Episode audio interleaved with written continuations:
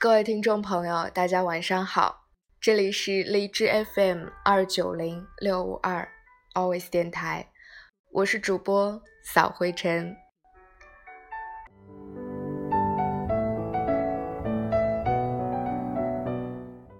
今天给大家念的是来自微博写不出稿苏建起的一篇关于 Tony Stark 的文章，念给大家听。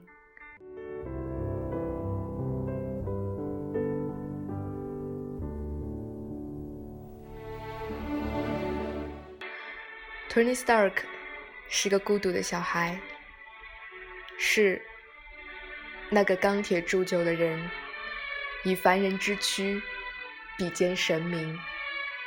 合上面罩，点亮双眼，能让所有人的血都热起来。可是，盔甲里的人呢？Tony Stark，钢铁侠。花花公子，天才科学家，慈善家，亿万富豪。可是他亲近的朋友却说：“So you're a man who has everything and nothing，拥有一切，也一无所有，因为孤独。”可是后来不是了，后来他有了小辣椒，有了很多朋友，他很高兴，但是他不说，只是耗费心血给每一个新朋友都做了装备。队长说他永远不懂得为他人牺牲，他倔强地说没错，转过身就抱着核弹冲进太空里。他在认识大家之后，忙不迭地把斯塔克大厦改成复仇者联盟大厦，Avengers 几个大字高悬在纽约的夜空，像一个小孩向世界大喊：“你们看，这些是我的朋友啊！”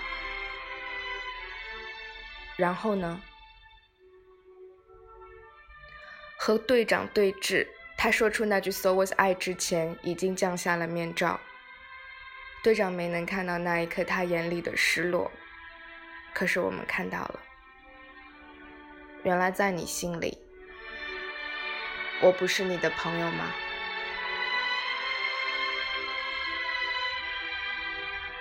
有一天，小虫不小心掉进水里，然后惊奇地发现托尼设计的战衣有加热烘干的功能。他是怎么知道小虫会冷的？因为他曾经一个人落在冰天雪地，在寒风里瑟瑟发抖。那时候没有别的什么人帮他设计一件能取暖的衣服。他希望自己受过的所有的苦，甚至对于超级英雄来说微不足道的冷，都不要再发生在这个孩子身上。他是那么爱这个孩子。然后呢？这个孩子在他怀里消失了。陪伴多年的 Jarvis 没有预兆的忽然被杀。等他明白父亲对他的感情，父亲已经死去了很多年。他有了新朋友，朋友用他父亲的盾插进他的胸口。他很喜欢一个孩子，处处照顾他。然后那个孩子死在他怀里，命运竟然能够残酷到如此地步，把一个人珍惜、憧憬的所有事情，一件一件的从他身边夺走，甚至他刚想和小辣椒说想生个孩子，下一秒奇异博士就站在他的眼前。有时候我甚至希望他放弃，和 Pepper 躲起来要个孩子，过哪怕几天他想要的那种生活。这是这个伤痕累累的人唯一还能够拥有的美好了。可是他只能在太空里抱歉地说：“对不起，今晚的晚餐我赶不回去了。”和灭霸一战的最后，他的战甲已经残破不堪，可他依然大步踏进，要以血肉之躯对抗那些神和法师都打不赢的人，以一个普通人的力量向古往今来最强大的敌人挥拳。他只想着那边那个孩子，还指望着我呢。他跟着我出来的，我要保护他，却从未想过保护自己。I didn't do all I could。绯红女巫给他的噩梦，终究缠绕了他一生。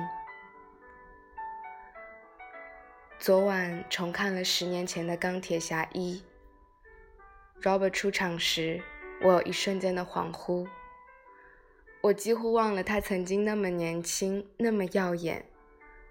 我也忘了 Tony Stark 本来是个端着酒杯在光影缭乱的欢乐场里纵情大笑的男人，而不是如今所有人习惯的钢铁面罩下肃然迎敌的战士。看着他第一次穿上战甲的时候，那般张扬的笑容，我忽然忍不住想哭。他再也不能那样笑了。